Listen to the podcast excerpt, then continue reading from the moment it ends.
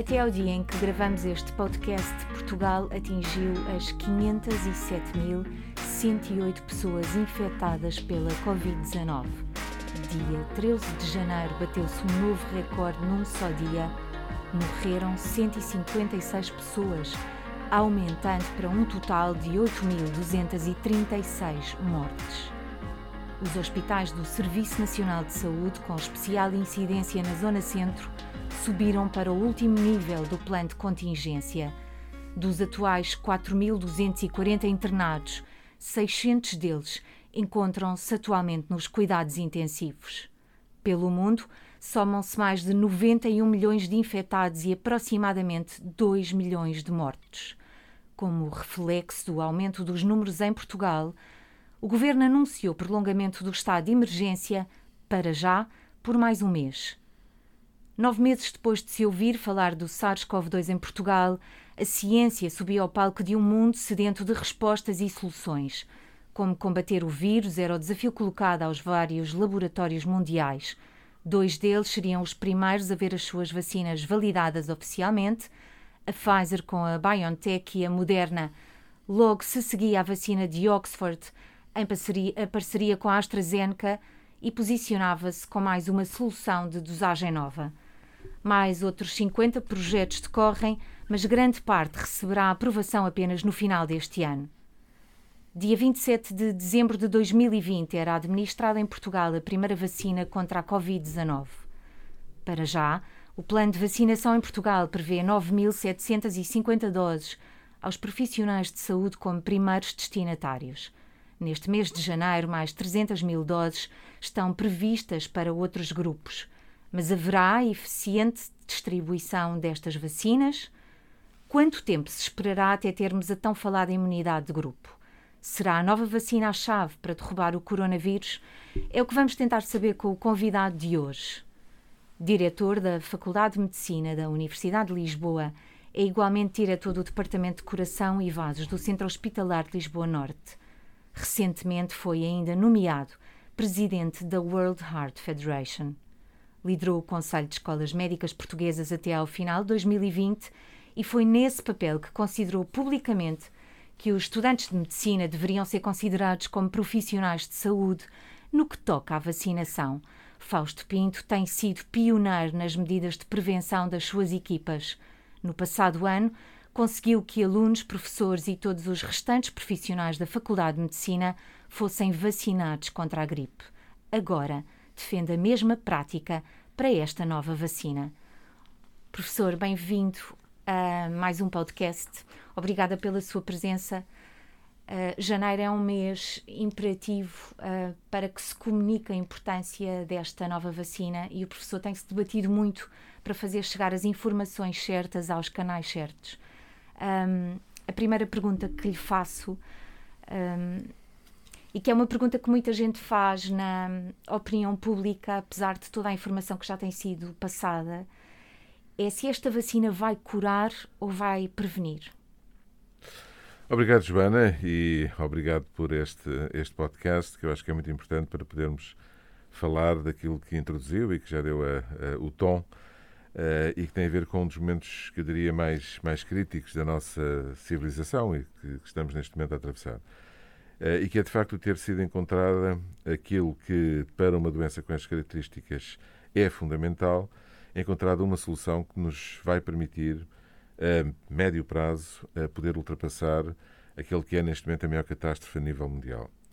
Uh, as vacinas não é nada de novo ou seja, o conceito de vacinação é um conceito que existe já há, há muito tempo e foi através da vacinação que se conseguiu erradicar doenças que foram responsáveis por eh, também eh, pandemias eh, grandes e que levaram à morte de milhões de pessoas. Estamos a falar de situações como a varíola ou a poliomielite que no, no, século passado foram responsáveis por, de facto, uma, situações dramáticas e que foram solucionadas pelo desenvolvimento da vacina. E quem diz estas doenças diz outras doenças em que a vacina foi fundamental para podermos, de facto, ultrapassar esse problema.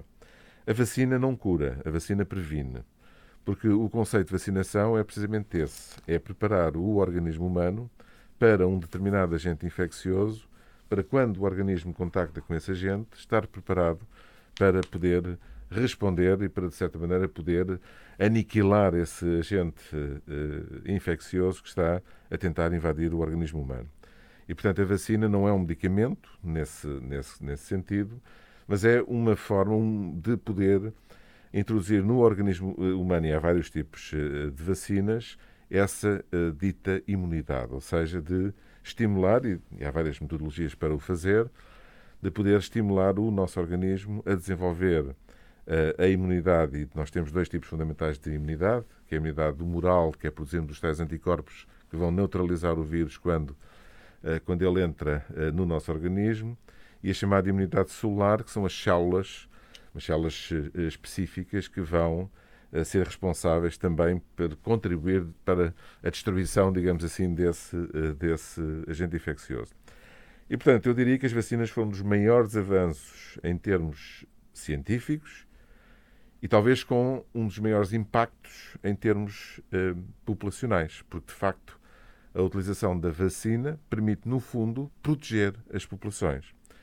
E essa é grande, eh, uma das grandes mensagens, e que neste momento é fundamental passar, é que a vacina é importante não só para a pessoa que toma a vacina, estando-se a proteger a si própria, mas é, eu diria, acima de tudo, muito importante para a comunidade. Ou seja, as vacinas só funcionam, em termos comunitários, se houver um número suficiente de pessoas que sejam vacinadas e que permitam criar aquilo que se designa como imunidade de grupo. Ou seja, termos a capacidade de poder ter um número muito significativo de pessoas vacinadas que faz com que o vírus deixe de ter, no fundo, receptores, transportadores, transmissores uh, desse vírus e, portanto, cortam-se aí as cadeias de transmissão eh, de, de, transmissão do vírus. E daí o que tem procurado passar-se essa mensagem, e neste momento talvez seja uma das mensagens, não é a única, mas uma das mensagens mais importantes, é precisamente criar confiança nas pessoas para se vacinarem. E isso vai ser importante não só para as pessoas em si individualmente, mas para a comunidade como um todo, para podermos ultrapassar esta, esta situação. Deixe-me citá-lo, porque nem de propósito disse há pouco tempo algo que fundamenta muito aquilo que acaba de dizer, que é, e cito, só se consegue a imunidade de grupo pela vacinação, senão seria um genocídio. Um, quer explicar este, este embate na sociedade se não houver uma vacinação rápida? Exato. É que nós temos, do ponto de vista biológico, potencialmente eh, dois tipos ou duas formas de chegar à imunidade de grupo. Uma é a vacina e a outra seria, teoricamente, toda a gente se infectar. E porquê é que eu digo que isto seria um genocídio, uma hecatombe? É porque nós sabemos que em relação a esta doença, como outras eh, doenças infecciosas, mas esta em particular, já temos o conhecimento suficiente para saber que é uma doença que tem um potencial maligno muito elevado, não só no que representa em termos de doença aguda, como de doença crónica. Portanto, é uma doença que não é bom de se apanhar. Uh, embora, de facto, a maior parte das pessoas infectadas por este vírus não venham a desenvolver uh, problemas uh, significativos, mas há uma parte que vai desenvolver, quer na fase aguda, e, e, isso talvez seja neste momento o problema que, do ponto de vista, sobretudo do ponto de vista médico e do ponto de vista de, de, de pressão nos sistemas de saúde, é muito, é muito significativo porque sabemos que cerca de 2 a 3% destas pessoas infectadas vão desenvolver uma doença suficientemente grave para terem que ser tratados no ambiente de cuidados intensivos e, variando um bocadinho com as séries, mas entre 5 a 10% das, de, destas pessoas vão necessitar de internamento. Para além disso, há uh, tudo aquilo que representa uh, o facto das pessoas estarem infectadas, mesmo não tendo sintomas, ter que ficar isolado e, portanto, o que isso significa em termos também sociais e do impacto que isso tem também em outros níveis.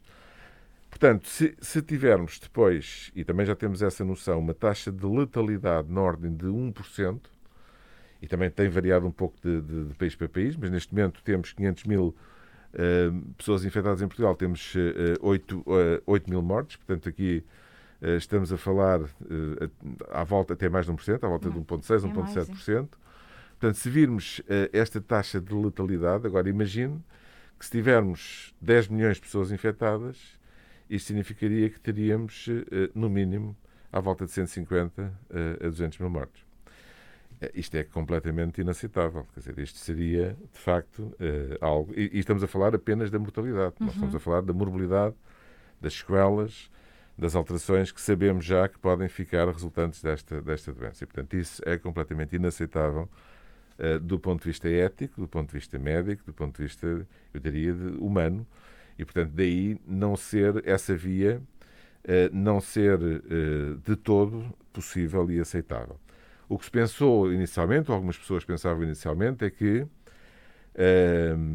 a taxa de letalidade que a doença teria talvez não fosse assim tão, tão elevada. Mas hoje em dia já temos essa, essa certeza, que aliás começamos a ter relativamente cedo, quando se começou a perceber o impacto que isto estava a ter noutros, eh, noutros países. E, e daí essa expressão que eu utilizei, que repito eh, novamente, que só seria possível nós atingirmos a imunidade de grupo se de facto tivéssemos uma vacina. E já agora deixe-me dizer-lhe que não há história de nenhuma infecção ter atingido a imunidade de grupo apenas pela via da infecção. Porque uhum. mesmo as situações em que se verificaram uh, situações pandémicas, uh, e estamos a falar, por exemplo, há 100 anos, quando houve a, a, a grande pandemia da, da, gripe, uhum. na altura, que uh, estamos a falar de milhões de pessoas que foram, que, que morreram, e das sequelas que ficaram, muitas delas que só se observaram alguns anos mais tarde.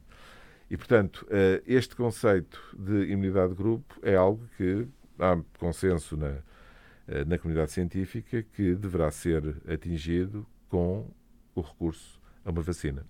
Isso implica a aceleração da vacinação, que é algo também que sei que o preocupa, porque ainda há pouco, e atu tentando atualizar os números, dizia algo uh, como uh, porque é que recebemos um, 140 mil vacinas até ao momento e foram, na altura referia, administradas apenas 30 mil. Eu penso que os números agora atualizam, pelo menos de acordo com o SNS um, e com a DGS, apontam para as 74, 74 mil vacinas já administradas.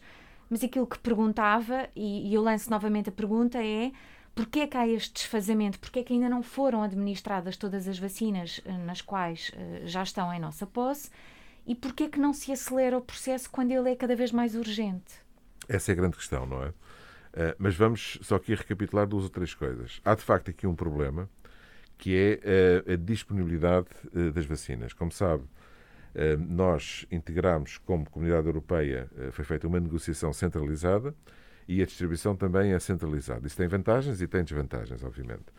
Essa distribuição é feita proporcionalmente à população, e, portanto, nós estamos integrados dentro desse acordo, que é um acordo que foi assinado e que, deverá ser respeitado. Embora já existem países que estão a fazer alguns acordos paralelos, como a Alemanha, por exemplo, embora aparentemente tenha sido uma negociação prévia, uma vez que a empresa é alemã. Mas, enfim, qualquer forma, este é um problema, de facto. Portanto, é um problema da disponibilidade. Mas a questão que se põe é: ok, muito bem, nós temos poucas vacinas ainda, mas ao chegarem as vacinas, por poucas que sejam, devem ser administradas de imediato. Ou seja, aquilo que nós dizemos, que eu digo e que muitos colegas eh, dizem, partindo do princípio e do conceito de que pessoa vacinada é pessoa protegida, portanto, quanto mais rápido nós protegermos uh, as pessoas, mesmo que em números uh, ainda, ainda relativamente incipientes, melhor. Portanto, mais estamos, no fundo, a, a, a, selecionar as pessoas que vão começando a ficar imunizadas e tirando, digamos, dentro do circuito de, de, de potenciais infectados. Esse é um aspecto. Por outro lado, ehm, eh, um dos, eh, um dos aspectos que se tem debatido muito é a questão das prioridades. Uhum. Ou seja, temos poucas vacinas, como é que vamos. Eh, de que tipo de prioridades é que vamos, é que vamos dar? E claro que isto pode e é suscetível de, e, e, o facto de, de, termos nem sempre ehm, prioridades que sejam homogéneas em termos globais, portanto, haver diferenças, algumas diferenças entre alguns países, mas alguns conceitos que estão mais ou menos aceitos. Uhum.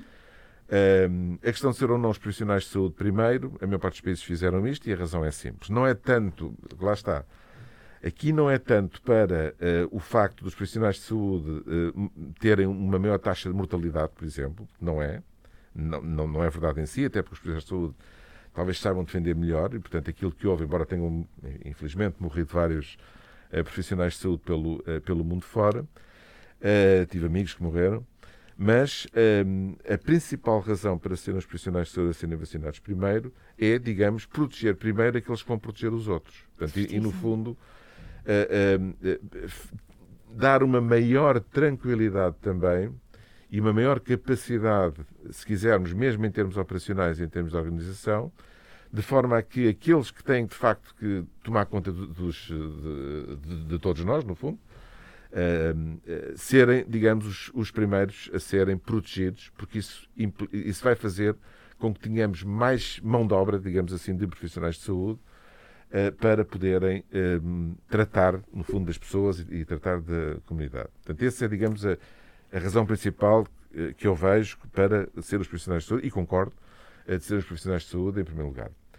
Depois põe-se a partir daí, quais é que devem ser as prioridades? O que foi definido aqui em Portugal foram os lares, também estou de acordo, uhum. também me parece que é adequado. Mas depois eu penso que um, uh, eh, o critério que, sobretudo tendo em conta o número limitado de vacinas que temos, uh, e qualquer critério é passível de ser criticado, ou de poder. Isto, isto, e, em, e, em, medicina nós estamos habituados a isso, quer dizer, chegamos a consenso, mas muitas vezes há, há pequenas ou, ou grandes diferenças eh, em relação a algum tipo de, eh, de critérios, mas o critério a seguir é que pode ser mais discutido. E aquilo que a maior parte dos países têm feito é utilizar o critério idade. Idade e, e grupos de risco, dependendo também da, uh, do, do, número uh, de, de, vacinas que têm. Por exemplo, nós temos um exemplo, que neste momento é o melhor exemplo a nível mundial, que é Israel. Certo. Israel uh, conseguiu, enfim, eh, seguramente negociar bem o número de vacinas que tem, portanto, e neste momento eles já conseguiram vacinar. Israel é um país com cerca de 9 milhões Mas tem tido de uma habitantes. enorme na Tem cerca de 20%, portanto, eles já vacinaram uh, cerca de 20% da população, perto de 2 milhões de pessoas que estão vacinadas, e fizeram, do ponto de vista estratégico, algo que também me parece correto. É que eles, neste momento, têm mais de 70% das pessoas com mais de 60 anos vacinadas. Já Ou seja, sabendo nós que a idade é um dos principais marcadores de risco para esta doença, sobretudo para, quer em termos de mortalidade, quer em termos de morbilidade. Eh, a estratégia aqui de proteger mais rapidamente os mais idosos eh, parece uma estratégia, parece-me a mim uma estratégia adequada, porque vai permitir proteger aqueles que também têm um maior potencial de virem a adoecer de forma a necessitarem de cuidados mais diferenciados. Certo. E, portanto, é no fundo, estarmos a ganhar em duas frentes. Quer dizer, que é a frente uh, em si de, de, ter as pessoas uh, vacinadas e, e, continuar a contribuir para proteger essas pessoas, mas proteger o grupo que tem maior probabilidade de poder vir ter complicações, a poder vir ter necessidade de ser internado e a poder vir a ter uh, um desfecho menos, menos bom. E, portanto, esse parece-me ser, de facto, um, um, critério que deveria ser adotado. conjuntamente, obviamente, com aqueles grupos que já sabemos são grupos de maior risco, nomeadamente a existência da minha área, das as doenças cardiovasculares, sabemos que têm uma elevadíssima uh, taxa de, de, não, não só de comorbilidades associadas, uh, como uh, doentes com patologia cardiovascular têm pior prognóstico de uma forma geral, uhum. quando infectados, e também têm uma maior probabilidade de se infectarem. Portanto, no fundo, são as, são as duas coisas. Já existem várias séries a nível global, nós já observamos isso também, Uh, e porque o vírus pode, uh, pode ter vários tipos de ações a, nível do sistema cardiovascular. Uhum. Aliás, hoje em dia sabe-se que esta parece ser uma doença sistémica, embora tenha a sua origem no trato respiratório superior, porque os receptores, ou no trato respiratório, porque os receptores onde o vírus se vai ligar são receptores que existem sobretudo no nosso trato respiratório, mas sabemos que depois podem disseminar a vários órgãos e sistemas e, e com isso poder dar aquilo que muitos consideram já uma infecção sistémica, uhum. com envolvimento de vários órgãos, a parte cardiovascular é uma delas, a parte do sistema nervoso central, renal, eh, etc. É animador, de facto. Professor, um, isso faz-me remeter para uma pergunta sobre as atitudes políticas e as medidas políticas que têm sido tomadas. Um, o professor uh, também recentemente um, falava que há decisões que não podem ser políticas e a decisão da vacinação e a sua distribuição não pode ser uma decisão partidária. Uh, isso vem entroncar um bocadinho naquilo que estávamos já a falar. Completamente, porque é assim, uh, e esse tem sido um problema em geral com esta situação. Este é um problema de saúde. é um problema médico. E, portanto, é um problema em que as suas soluções são soluções que devem, sobretudo, passar pela ciência. Devem passar por aquilo que é o conhecimento científico médico que permite encontrar as melhores soluções para, esta, eh, para este problema. E isto é algo que os políticos não estão muito habituados a lidar eh, com este tipo de situações. E a, a, matriz que deve ser aplicada a um problema de saúde, claro que há sempre contornos políticos, obviamente, no fundo está em tudo, mas aqui está menos. Ou seja, uma situação em que a sua gênese, o seu desenvolvimento, a sua essência é uma essência médica, é uma essência de saúde, se vamos aplicar aqui fórmulas que são aplicadas politicamente, isto acaba por correr mal. E veja os países em que houve Aliás, é, é muito engraçado, porque se vir os países em que tinham, têm líderes mais esclarecidos do ponto de vista científico e que, no fundo, usaram mais a sua comunidade científica para tomar as decisões, estou-me a recordar, por exemplo, da, da Alemanha ou da, ou da, Nova Zelândia, ou, já para não falar de alguns países asiáticos, tiveram melhores resultados.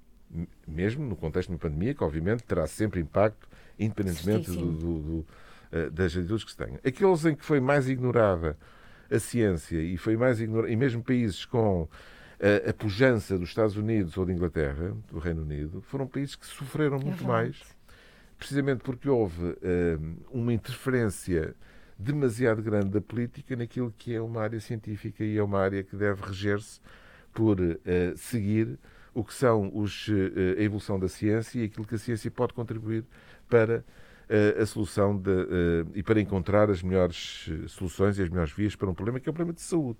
E, portanto, quando temos, eu quando vejo comissões lideradas por políticos eh, que, ainda por cima, fazem afirmações em que demonstram grande ignorância do que, do que estão a falar, eh, e, e, depois tomam essas decisões, muitas vezes baseadas em critérios meramente políticos, embora escudando-se sempre que têm uma comissão técnica por trás. Hum. Quando vamos muitas vezes ver eh, quem são os conselheiros desses políticos, muitas vezes são pessoas que são da sua eh, esfera de amizades pessoais, eh, ou estamos a falar de pessoas que são nomeadas para determinado tipo de, de cargos e, e, nós vemos, e posso dizer sem grande rebuço, quer dizer, nós vemos um, um, um diretor de um, de um, Conselho Nacional de Saúde Pública ou mesmo do Conselho Nacional de Saúde, que são pessoas que têm concretamente experiência clínica muito pouca, eh, que possivelmente não verão doentes há muito tempo, portanto, têm uma, uma, uma sensibilidade e uma percepção para aquilo que se passa no terreno muito pequena e que estão, sobretudo, ainda fixados em modelos uh, clássicos, modelos convencionais de, de, de, de saúde pública. E, e, acima de tudo, sendo cargos de nomeação, são cargos em que uh, a capacidade de intervenção livre, se quisermos, eh, do ónus da, da, nomeação, se calhar eh, tem aqui também algumas implicações e, pode ter aqui algum impacto. Por exemplo, é muito estranho ter-se feito um plano de vacinação em que não é consultada a Ordem dos Médicos, em que não é consultado os colégios da, da, da Ordem dos Médicos, em que não é consultado o Conselho Nacional para, eh, para a Ética. Eu acho isto muito estranho. Nós vemos, por exemplo, na Alemanha, a Alemanha. Hum, a chanceler Merkel, logo no início, eh, criou uma comissão com perto de 30 peritos, esses sim peritos, eh, que foi buscar às academias, foi buscar às universidades, foi buscar aos melhores institutos que, eh, que têm, os melhores cientistas, para poderem, em conjunto com ela, claro que a decisão final, quem tem a legitimidade para tomar é o governo, com certeza, mas neste tipo de situações tem de se utilizar a massa cinzenta que temos capaz, que esteja uh, desimbuída de algum espírito de militância com outro tipo de, de se calhar, de, de, intuitos, mas usar de forma muito objetiva aquilo que é a nossa capacidade instalada em termos, sendo um problema médico, sendo um problema científico, em termos médicos, em termos científicos. E isso devo dizer de uma forma muito clara que não se verificou em Portugal.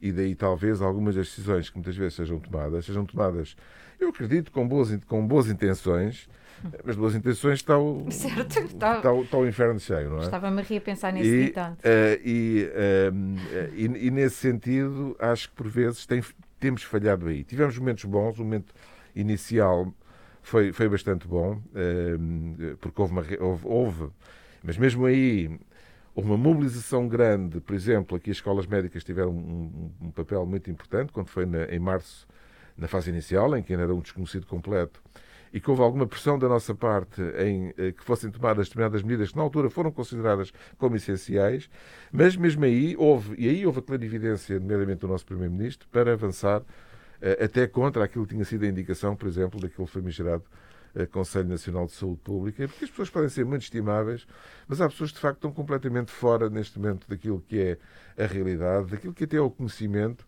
com conceitos completamente ultrapassados e desinseridas daquilo uh, uh, completamente contra, uh, a remar contra a maré do que é hoje em dia o conhecimento científico, o conhecimento médico, algum consenso que exista nesta área. E aqui não é só uma questão de opinião, que estamos aqui a lidar com algo que é muito sério e em que se tem que esgotar Uh, tudo aquilo que for a capacidade de poder utilizar a, a melhor informação disponível possível, ainda por cima numa área em que há um grau de incerteza grande, ainda hoje há, há várias incertezas, isso só é possível se de facto se recorrer aos melhores, se recorrer às academias, às universidades, às, às, às sociedades científicas, às sociedades médicas, o que em Portugal se verificou muito pouco, devo, devo dizer. Se não se tivessem posicionado enquanto Conselho de Escolas Médicas Portuguesas uh, publicamente, uh, possivelmente ninguém teria sido ouvido, pelo menos nesta instituição, ou estou enganada? Não, é, é, está completamente certo. Aliás, as universidades e a academia não foram formalmente ouvidas. Portanto, o que nós fizemos no caso do Conselho de Escolas Médicas, foi tomar uma atitude cívica, de, de, de, entendemos que temos, eh, somos no, fundo os guardiões da, eh, eh, daquele que é o conhecimento como um todo, que é o conhecimento académico e científico em, em Portugal, e, portanto, entendemos que devíamos ter uma manifestação pública para contribuir para as decisões. O nosso objetivo era pura e simplesmente esse. Era ver que havia um conjunto de recomendações que estavam a ser feitas que iam ao arrepio até do que estava a ser recomendado noutros, noutros países e noutros locais, e achámos que devíamos ter aqui uma intervenção pública, cívica, uh, em que manifestássemos uma opinião, que depois, obviamente, quem tem, mais uma vez, quem tem o ónus de decidir, não são os neste tipo de decisões, aí não são os cientistas nem os médicos, mas têm a obrigação de poder veicular toda essa informação Uh, uh, e, e, e, aquilo que, que, na altura entendemos que era o mais adequado para o país, como aliás se viu, eh, e, aliás, o resultado estamos, estamos a ver eh, exatamente o que, o que isso eh, poderia ter significado na altura se não fossem tomadas determinadas medidas. E, mas foi meramente um ato cívico, porque na realidade nunca houve qualquer tipo, ainda hoje. E continua a não haver. Ainda hoje não há qualquer tipo de contacto formal com as universidades ou com as. ou com a comunidade científica de uma forma. O que são utilizados são instrumentos do Estado, como o Instituto Ricardo Jorge eh, eh, e como alguns conselheiros nomeados pelos decisores políticos. Ordem dos Médicos eh, não foi, por exemplo, na questão das vacinas, não foi formalmente consultada, o Conselho para a Ética também não foi formalmente consultado. e existem. Não, isto, aliás, é curioso. Em Portugal se for ver, têm sido produzidos muitos documentos e há várias comissões e várias, uh, e várias, várias task forces, etc. Eu acho que o que falta também um pouco, para além daquilo que estávamos a falar, é coordenação. Uhum. Quer dizer, aquilo que também era necessário e que tem falhado também noutros países, quer dizer, isto também não, não, não, não é panágio nosso, mas de facto o que tem falhado aqui era uma coordenação mais adequada eh, nomeadamente a nível dos vários setores que podem ter aqui, nomeadamente a parte, eh, a parte que era montante da saúde pública, que era jusante, depois a parte hospitalar, eh, e, e, e, as redes várias que deveriam estar devidamente estabelecidas, isso aí falhou um pouco, tem falhado um pouco. Portanto, este tipo de, de, de coordenação que permitisse, por exemplo, a utilização desde o início de planos, há planos de contingência, com certeza, há planos de catástrofe, há, há tudo isso, não sei se existe eh, um plano eh, geral. Portanto, o que existe habitual, e o que eu tenho visto, é as instituições terem os seus planos. Haver um plano geral que permitisse, por exemplo, enquadrar regiões a nível nacional em que houvesse uh, o, o planos de contingência com uh, diferentes níveis de acordo com a evolução da pandemia, com o envolvimento de tudo aquilo que é o Sistema Nacional de Saúde, eh, porque não esquecer que o governo é de Portugal e, portanto, não é de uma, não é de uma parte do, do, do país. Do país só. O Ministério da Saúde é o Ministério da Saúde de Portugal e, portanto, eh, eh, é responsável pela saúde total, a nível global. Portanto, não é só o Ministério do, do, do Serviço Nacional de Saúde que é um componente importante, mas não é o único. E, portanto, deveria ter havido, na minha opinião, aqui um planeamento que integrasse todos estes elementos desde público, privado, sociais, militares, e que permitisse, no fundo, ter uma estratégia bem delineada desde o início, com certeza sendo corrigida à medida que a, pandemia ia evoluindo, com níveis de, de, de, diferenciação em função da evolução que tivesse, para poder introduzir e usar o sistema como um todo. Uh, e, uh, e não estar um pouco sempre a tomar medidas ad hoc que acabam e, e, e, reativas em vez de proativas e, depois que e acabam algumas com reflexo muito preocupante, como a que ontem ouvimos da Ministra da Saúde, que pede o adiamento mesmo das cirurgias urgentes, por exemplo, como as oncológicas, mas não só. falemos também da cardiologia, porque é cardiologista acima de tudo Portanto, a Ministra da Saúde está neste momento a pedir o adiamento de todas estas urgências para que se abra espaço aos doentes Covid. Um, isto pede-me, obviamente, o seu comentário, mas pede-me também para lhe fazer uma pergunta, que é se não estaremos claramente a selecionar e a sentenciar vidas um, daqueles que têm Covid serão a nossa primeira preocupação e todos os outros agora passam a ser esquecidos. Pois, essa é uma, é uma preocupação muito grande e nós também alertamos para isso desde o início. Uh, porque, repare, nós, não, nós não, não, não temos preferência uh, em quem se trata, não é? Quer dizer, o que, o que existe é critérios de gravidade um, e, e, que são utilizados, uh, sobretudo quando existe uma quantidade muito significativa de doentes que têm, que têm que ser tratados ao mesmo tempo, há critérios que são utilizados para dar prioridade em função da gravidade da situação. E é um facto que a situação resultante uh, da, da Covid-19 são situações muito graves e são situações agudas e que necessitam de intervenção imediata. Mas isto não significa que não existam outras situações clínicas que também sejam agudas e igualmente graves. E, portanto, aqui, lá está. Aqui é é importante ouvir uh, os especialistas das várias áreas. Uh, uh, não podemos, ou seja, os doentes são as pessoas. são, são, não há pessoas mais importantes do que outras, ou não há doenças mais importantes por ter aquela doença do que outras. E, portanto, não podemos estar a desviar os recursos 100% para uma doença e, e, e retirar uh, uh, esses recursos a outro tipo de doenças que são igualmente graves. Não esquecer, por exemplo, as doenças cardiovasculares ainda continuam a ser a, a causa número um de mortalidade, certo. embora, atenção, embora nos Estados Unidos, neste momento, uh, há ali quase que uma competição entre a Covid e a, eh, e a, e a doença coronária, a doença isquémica do miocárdio. Então, vão, vão mudando de posição. Portanto, mas é isto no, nos Estados Unidos, pelas razões várias é, que sabemos. Mas em Portugal, neste momento, é a quarta causa de morte. O que é assustador. A, a Covid. Enquanto que as doenças cardiovasculares continuam Continua a ser a primeira causa de morte. E, portanto, não podemos também desproteger estes doentes, que ainda por cima, há aqui um outro elemento que é muito importante, é que nós tratando situações agudas cardiovasculares, no tempo apropriado, nós temos excelentes resultados. O infarto agudo de miocárdio, se for tratado durante as primeiras horas, temos um, um potencial quase de, de, de, cura, não é bem cura, porque é uma doença crónica depois, mas temos potencial de ter um resultado positivo eh, enorme, com mortalidades muito baixas. Pelo contrário, se eh, estes doentes não forem tratados, eh, e para eles temos tratamento, se não forem tratados a horas, vão ter um péssimo prognóstico.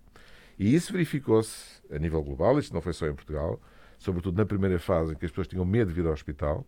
E, portanto, as pessoas, o que acontecia era que eh, ou morriam em casa ou aguentavam em casa até à última e vinham já em fases muito avançadas da doença. Já em fases em que aquilo que podemos fazer já, eh, já é pouco, eh, ou seja, é mais reparar o dano feito do que provavelmente tratar aquilo que era possível de ser tratado. E quem diz uh, infartos, diz AVCs, diz situações de descompensação grave de uma insuficiência cardíaca, por exemplo, uh, vários tipos de uma, uma, uma disseção da aorta, uma ruptura. Quer dizer, há um conjunto de, de, de, situações, nomeadamente em determinado tipo de patologias em que a área cardiovascular e que é oncológica também, embora eu, obviamente, cardiovascular é a minha área, em que não podemos descurar. Ou seja, mesmo numa situação como a que estamos a viver neste momento, que é uma situação de facto muito complicada. Eh, nós temos, obviamente, que acorrer àquilo que é, digamos, o tsunami que está à nossa frente, mas não podemos esquecer que existe todo um outro grupo de doentes que não podemos desguarnecer por completo. E, portanto, este planeamento tem que ser, e nós aqui estamos a fazê-lo, aqui nomeadamente no, no, no nosso hospital e os doentes cardiovasculares são considerados como doentes prioritários, porque são doentes que, se não forem tratados no tempo certo, vão ter uh, consequências dramáticas. E não há doentes mais importantes do que outros, eu volto a dizer. E, portanto, este planeamento e esta capacidade de podermos uh, acorrer às várias situações, sabendo nós que estamos neste momento com um problema muito complicado, porque estamos a ter um tsunami de doentes com, com uh, uh, secundário a esta, a esta pandemia, mas isso não nos pode cegar, portanto, temos que manter a, a cabeça fria e, e, acima de tudo, a racionalidade para não podermos também, de repente, estar a desguarnecer por completo o tratamento de doentes que, esses tratados na altura certa, podem ter bons resultados. E, portanto, o comprometer, o estar a tratar 100% eh, uns doentes e 0% outros, não pode ser. Tem que haver um uhum. equilíbrio aqui, sabendo nós que não é fácil, obviamente, sabendo nós que isso tem consequências, sabendo nós que o impacto de uma pandemia tem sempre impacto, e, portanto, quando se fala também, muitas vezes, doentes não Covid, etc., é um facto, mas teria sempre que haver impacto, que isto é, isto é como uma bomba que cai, tem sempre que ter uh, uh, impacto direto e indireto. Agora, como é que vamos minimizar esse impacto? E esse é o grande desafio que, mais uma vez, a existência de uma organização bem coordenada pode minimizar um impacto que vai sempre existir mas que pode ser minimizado se houver uma, uma articulação adequada e uma coordenação que permita manter alguma atividade, obviamente que, as, eh, que neste momento não vamos estar seguramente a tratar outro tipo de situações que, que em cardiovascular não há muitas assim, mas enfim, mas que possam, uh, uh, ser mais de certa maneira, poder não, poderem ser diferidas, digamos uhum. assim, mas há outras que não. Porque o, o doente cardiovascular, por exemplo, é um doente que, tendo um determinado tipo de patologia, eh, de um momento para o outro pode eh, desenvolver um quadro hiperagudo e que, mais uma vez, que se não for tratado de forma adequada, eh, e na por cima, para esses temos tratamento, porque outra coisa dramática com os doentes Covid é que não há tratamento específico. Certo. É por isso que a vacina é tão importante. Porque uh, uh, todos os ensaios que foram feitos para os vários medicamentos, os resultados são muito, muito fracos, na maior parte dos casos são até negativos, e mesmo aqueles que têm alguns aspectos, enfim, mais positivos, eh, enfim, são relativos. E, portanto, eh, o que se faz, sobretudo, é uma terapêutica de suporte, uma terapêutica de manter os doentes ventilados, de, uh, uh, uh, utilizando estratégias que, que, não são específicas, quer dizer, que são utilizadas para outro tipo de situações idênticas que possam comprometer a vida. e, portanto, nesse sentido, é um bocadinho frustrante nós, ao mesmo tempo que estamos a tentar resolver o problema dos, dos, dos, dos doentes com eh, com Covid-19 e temos que o fazer, obviamente, mas temos que ter muito cuidado para não desguarnecer por completo eh, a outra, o outro grupo de doentes, que esses temos tratamento para eles e que se não os tratarmos, eles morrem. Professor, desde que este vírus apareceu uh, em Wuhan, na, na China, uh, já tivemos derivações e mutações do vírus esta vacina uh, que nos aparece como uma luz ao fundo do túnel continua a ser o sinal de esperança ou, ou, pode já ter perdido força pelas mutações de um vírus que na verdade vai evoluindo como se tivesse quase inteligência própria? Não, isso é uma excelente questão. Eu, eu não sou virologista, mas, mas sou médico, cientista e tenho uh, acompanhado muito esta, esta área, estudado esta, uh, esta área, portanto penso ter alguma capacidade de poder entender e, e poder esclarecer essa parte. Um, e também dizer que há coisas que não sabemos. Quer dizer, isso claro. também é importante em ciência, termos essa capacidade de dizer, olha, não temos resultados, ainda não sabemos. Mas, concretamente, os primeiros, claro que a existência de, de mutações, é, já, isso já é conhecido, estes vírus mudam, têm mutações eh, múltiplas eh, e, e, e o, a capacidade de fazer mutações é, é, é, muito grande para este tipo de vírus. A questão que se põe é, se por um lado há mutação, eh, do ponto de vista médico, se quisermos, o que é relevante é é essa mutação funcionalmente significativa ou vai ter algum impacto clínico na sua. A questão é na sua transmissibilidade, no impacto clínico que possa ter e depois no impacto sobre a vacina. Uhum. O que nós sabemos até hoje, pelo menos desta variante mais, mais conhecida, uh, que é a variante inglesa, já existem certo. outras, já a sul-africana, uma agora na, na Nigéria, uh, e seguramente que irão aparecer mais, mas tanto quanto sabemos até agora, é mais infecciosa, portanto, transmite-se mais facilmente, eh, parece ter um, cerca de 60% a 70% mais capacidade de se poder, eh, de se poder transmitir. Imenso. Uh, mas uh, isso, isso não é bom porque, uh, e daí a importância das medidas de contenção, porque obviamente vai afetar mais gente, mas, para, isto são as más notícias. As boas notícias é que, em termos clínicos, não parece ser mais agressiva uhum. do, que, do que as outras estirpes. Uh, embora, obviamente, quer dizer, uma coisa é ter 1% em 100, outra coisa é ter 1% em 10 mil. E, portanto, uh, isso, uh, mesmo que não seja em termos relativos mais agressivo e mais grave o impacto que tenha do ponto de vista clínico, mas, obviamente, se tivermos. Isto é um efeito de, de escala, não é?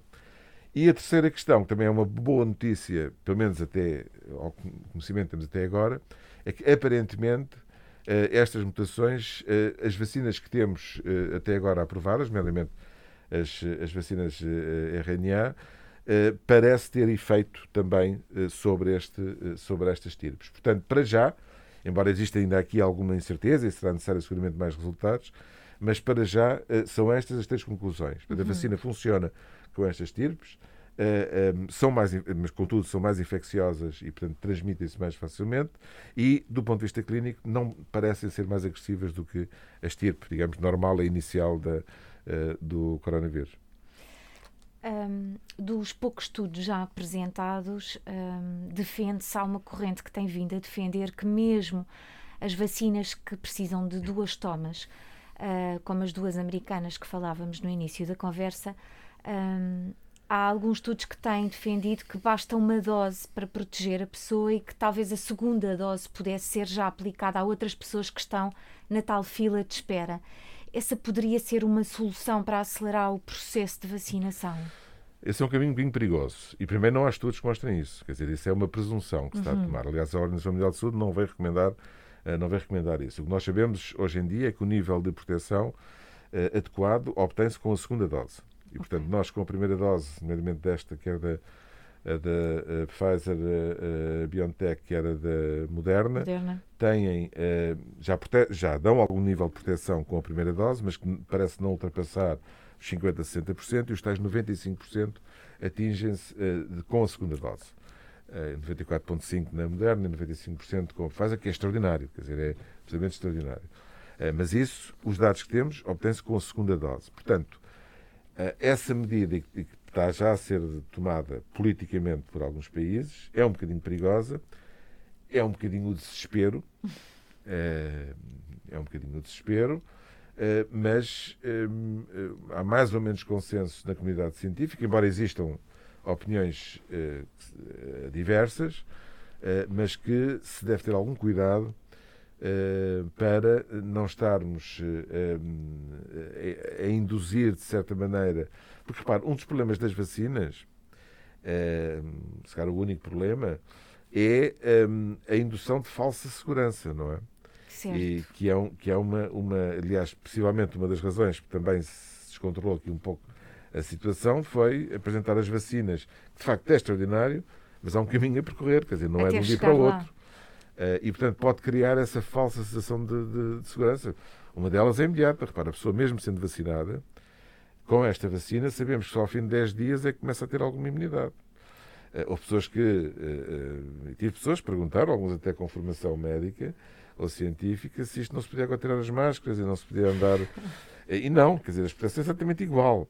Uh, e, e, deverá ser-lo e deverá continuar a ser até atingirmos a tal uh, imunidade de grupo, mesmo para nós que estamos vacinados. É?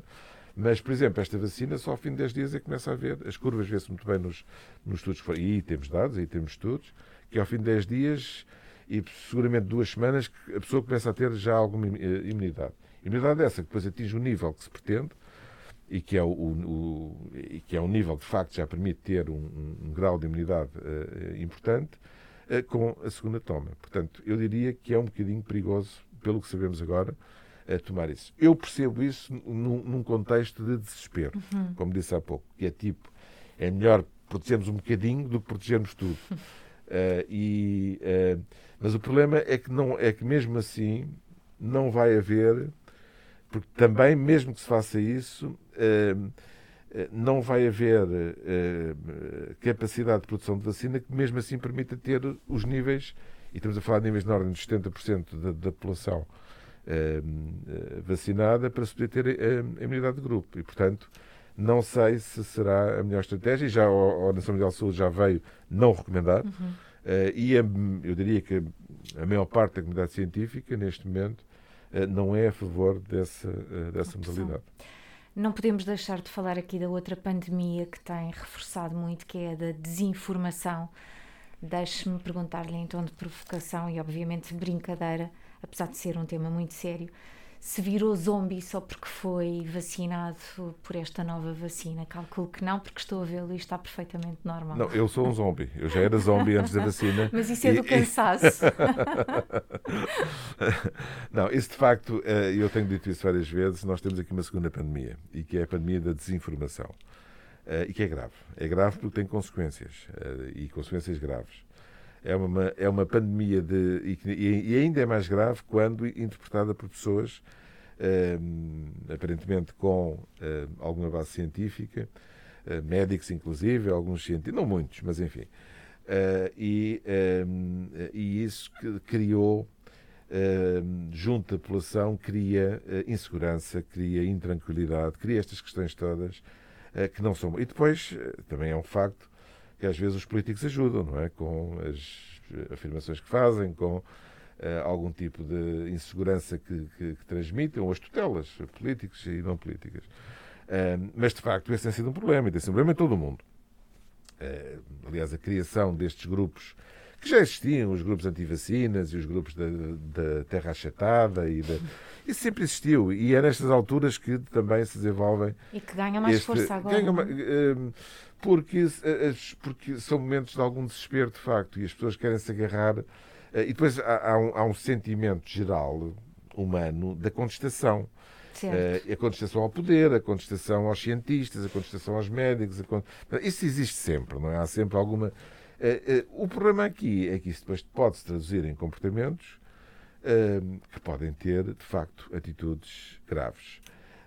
e atitudes graves que podem ter, significar mortes. Quer dizer, podem significar o facto das pessoas.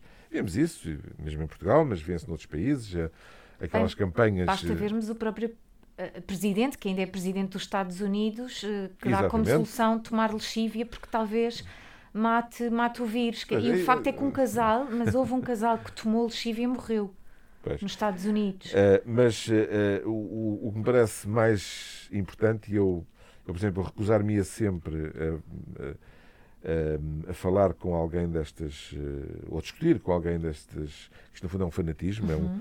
é, uma espécie de culto, de seita, não é? De, de, e, um, e, e, e dá-se-lhes também demasiado palco. O problema eh, muitas vezes também deste de, tipo de estruturas e a comunicação social aí é, gosta deste tipo de coisas eh, e às vezes eh, o TARAF, quanto mais falamos deles mais palco lhes damos e mais visibilidade damos a algo que é pernicioso, que é sem maligno. Dúvida, portanto, ele, portanto, isto é o segundo vírus, não é? É o, é o vírus da desinformação.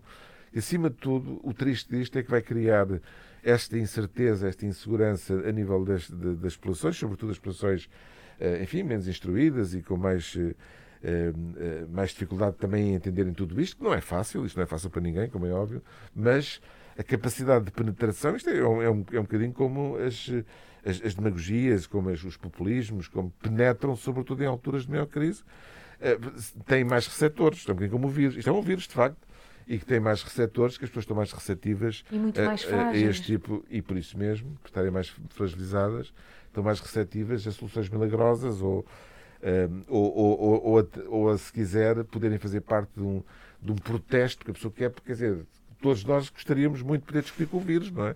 E poder protestar, mas que chatice, quer dizer, porque é que. Uh, e, e, portanto, encontrar este tipo de soluções que têm uma grande permeabilidade em determinadas camadas populacionais, e tem muito a ver com a educação, obviamente, uh, mas não só, não só, porque também vemos pessoas uh, educadas e terem comportamentos menos, menos apropriados, isto não teria importância nenhuma se não, tivesse, se não fosse, e poderia ser até grupos uh, de, de uh, distração, de, de, uh, de, tertúlias sobre, sobre este tema, que não fizessem mal a ninguém, mas não. O problema mas é que isto consequências. tem consequências, sobretudo quando podem levar pessoas a tomar decisões erradas. O professor veio a correr um, da cardiologia para gravar connosco este podcast. A sua vida, na verdade, é sempre preenchida ao ponto de correr de um lado para o outro para apagar uma quantidade de fogos. Um, não, não lhe levo mais tempo, uh, faço-lhe só uma última pergunta que é muito tentadora. Um, é um homem desta casa, vive entre a faculdade e o hospital uh, e agora tem estado aqui uh, mais tempo ainda uh, porque o mundo está fechado em si próprio. Um, acompanhou isto desde sempre, esteve cá sempre, mesmo nos piores momentos. Uh, Víamos-lo uh, na faculdade e no hospital, uh, muitas vezes através de vídeos, e falávamos consigo assim, e esteve sempre no centro e no epicentro do problema. O que é que mudou na sua vida? O que é que mudou em si enquanto pessoa? Porque alguma coisa aconteceu também consigo, principalmente porque esteve cá, mesmo com medo ou sem ele. Na verdade, nunca nos passou esse medo. Falou sempre connosco através de mensagens de motivação. Mas o que é que se passou consigo no seu silêncio e que não nos disse? Eu acho que um, um líder tem que estar preparado acima de tudo, para os maus momentos. Um, é fácil liderar uh, na abundância e nos, uh, e nos bons momentos. É mais difícil um, nas dificuldades, e sobretudo em situações tão complicadas como aquelas que vivemos e estamos a viver. Um, e, e, portanto, isso eu acho que ao longo da minha vida, me, de certa maneira, eh, tenho tido uma espécie de educação continuada nas, na, na liderança de, de, grupos, de pessoas, tenho feito a vários, uh, a vários níveis, uh, e é um bocadinho estar preparado. Claro que podemos dizer que ninguém está preparado, mas tem que estar. Quer dizer, o verdadeiro líder tem que estar preparado, mesmo para situações completamente inesperadas. Isto é um pouco aquele conceito do avião, não é? Do comandante, que não é em velocidade de cruzeiro, qualquer um pilota o avião, por cima tem hoje em dia os pilotos automáticos, etc. E é quando há uma tempestade séria que se vê um, quem é que é o verdadeiro comandante, quem é que é o verdadeiro uh, piloto, a capacidade que tem de poder uh, manobrar, uh, às vezes com situações completamente inesperadas, mas é essa capacidade que, que, se exige de um líder e eu procurei estar a essa altura nas várias frentes em que, em que estou envolvido. Mas eu acho que hum, uma situação como esta, enfim, toca-nos a vários níveis, obviamente. Depois, pensarmos, uh, autores não pensamos nisso, quer dizer, aquilo que temos que fazer, estamos focados naquilo que temos que fazer e estamos focados naquilo que temos uh, nas, enfim, todo um conjunto de atividade, de informação, de, de, de, de trocas, de, contactos para tomar as decisões que se entenda mais adequadas. Repara, a liderança também tem um pouco de solidão, não é? Porque, eh, embora se. Eu diria bastante solidão. Uh, se esteja em contacto com o mundo e com a, enfim, com as várias pessoas que no fundo estão connosco e não só, mas depois há momentos em que a pessoa tem que decidir, tem que tomar as decisões e tem que. Uh, e portanto estamos muito focados nisso, não é? Estou muito. E, e eu procuro ser. Eu sou muito institucional, sou muito uh, pragmático também e procuro, enfim, parece um, um chavão, mas é um facto, quer dizer, procuro ter o máximo de informação para poder tomar aquilo que acho que são as decisões mais adequadas. Não quer dizer que sejam sempre certas, mas aquelas que se entende que são as mais adequadas, sem ter preconceitos, sem ter, porque acho muitas vezes uh, isso talvez isso é algo que me dá um, um grande conforto, quer dizer, é que eu, eh, eu respondo a, a, quem me elege ou a quem eh, tem que liderar e a mim próprio, quer dizer, não, não tenho outro tipo de, de estar a confabular ou a pensar noutras coisas. Isso é uma grande vantagem. Dizer, as, as, amarras que tenho é à minha comunidade. É, é, é quem espera de mim que tome as decisões adequadas. Agora, eu acho que toda esta situação, para quem a, a tenha vivido enfim, como nós vivemos, acho que é um grande banho de humildade, hum. acima de tudo. Acho que é, é em termos a vários níveis, acho que nos mostra quão insignificantes somos, de facto. Mas ao mesmo tempo, quão importantes também somos para poder estar na altura certa, nos locais certos, para poder tomar as decisões certas. Uh, e, e, esse é o grande desafio de um, de um líder e de uma. Uh, e, e, no fundo, uh, se quisermos, um líder sabe que estão a olhar para ele, não é? Que está aquilo que fizer, aquilo que disser, aquilo que e procurar de forma desinteressada, de forma humilde também, a própria atitude que tivemos quando foi uh, tudo isto de, de, ter uma postura acima de tudo cívica, quer dizer, não há aqui outro tipo de, de, de propósito. eu acho que esse, esse sentimento de eh, de humildade é algo que, eh, que nos faz pensar muito e faz se, se, se ser mais humildes também. É claro que tudo isto também não esconde que nos alerta para a nossa essa tal insignificância e, nomeadamente, a nossa existência, não é? E, portanto, ao sermos confrontados com algo que pode pôr em causa a nossa integridade física e, no... e das pessoas que amamos e das pessoas que estão uh, à nossa volta, isso também é um, também mexe um bocadinho. Porque é interessante, porque nós, ainda por cima em medicina, não é? Que nós estamos habituados a lidar com a vida, com a morte, com. Um, mas uma situação destas é diferente. Um, porque de repente vemos confrontados com algo que, que sentimos como uma verdadeira ameaça.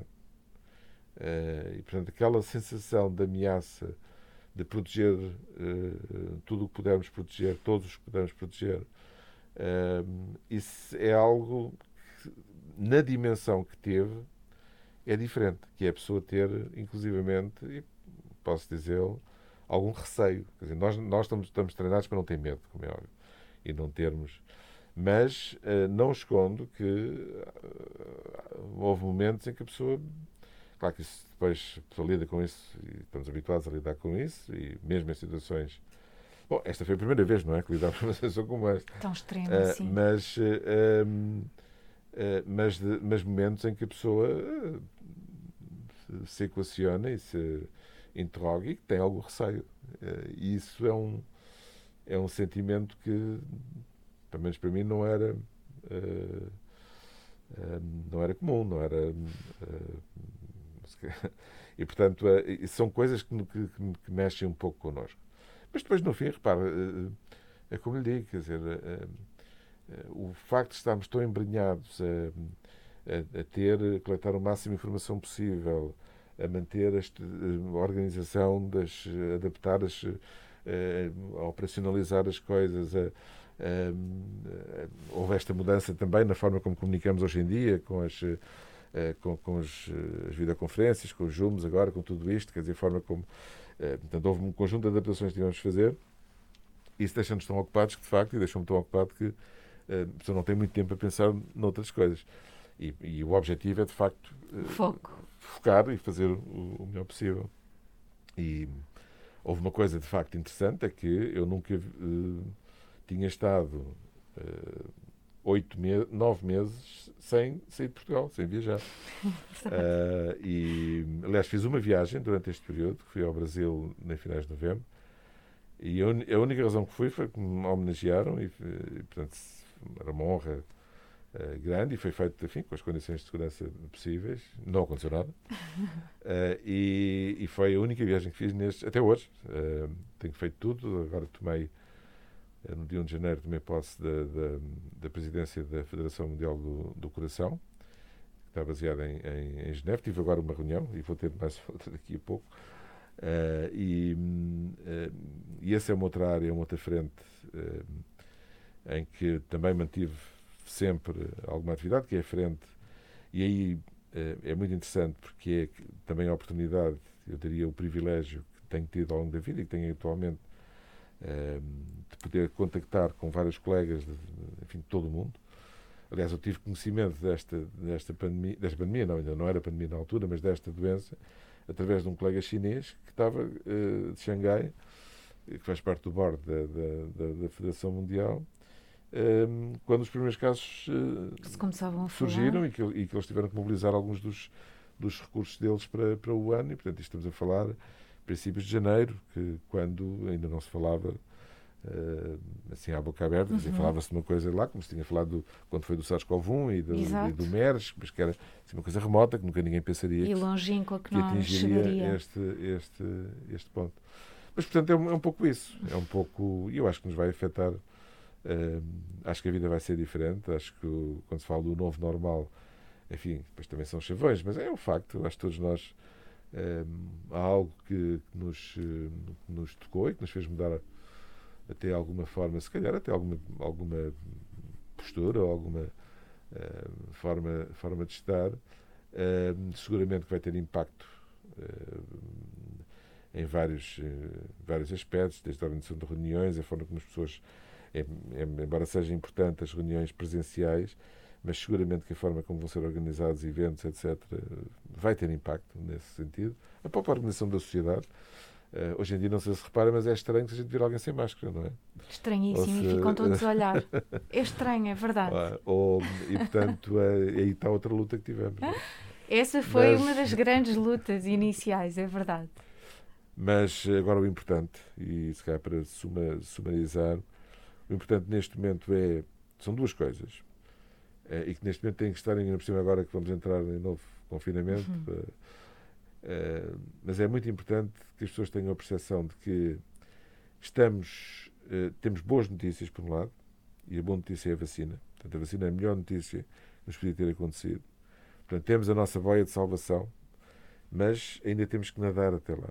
Ainda não chegamos lá. E, e, essa é a notícia que poderá ser menos boa, mas que é boa em função de, uh, daquilo que se vai alcançar. Daquilo que se vai alcançar. E, uh, e a menos boa é que ainda vamos ter, durante muitos meses, que manter todos estes cuidados um, eh, e que manter todas. E não ter. Um, porque isto é para, um, é para um bem maior. E é algo em que temos todos que estar envolvidos, temos todos que colaborar aos, Claro que uns terão mais influência do que outros, mas isto é algo que tem que ser uma batalha conjunta, porque é a única forma que nós temos de poder ultrapassar isto e de poder voltar a ter uma vida normal, uma vida em que possamos, eh, no fundo, voltar. Isso é outra coisa importante, é apreciarmos coisas que se já não apreciávamos eh, Verdade. antes. E, eh, e, portanto, voltarmos a poder abraçar, a poder beijar, a poder estar, a poder, a poder sair, a poder. Mas para isso temos que ainda percorrer um caminho.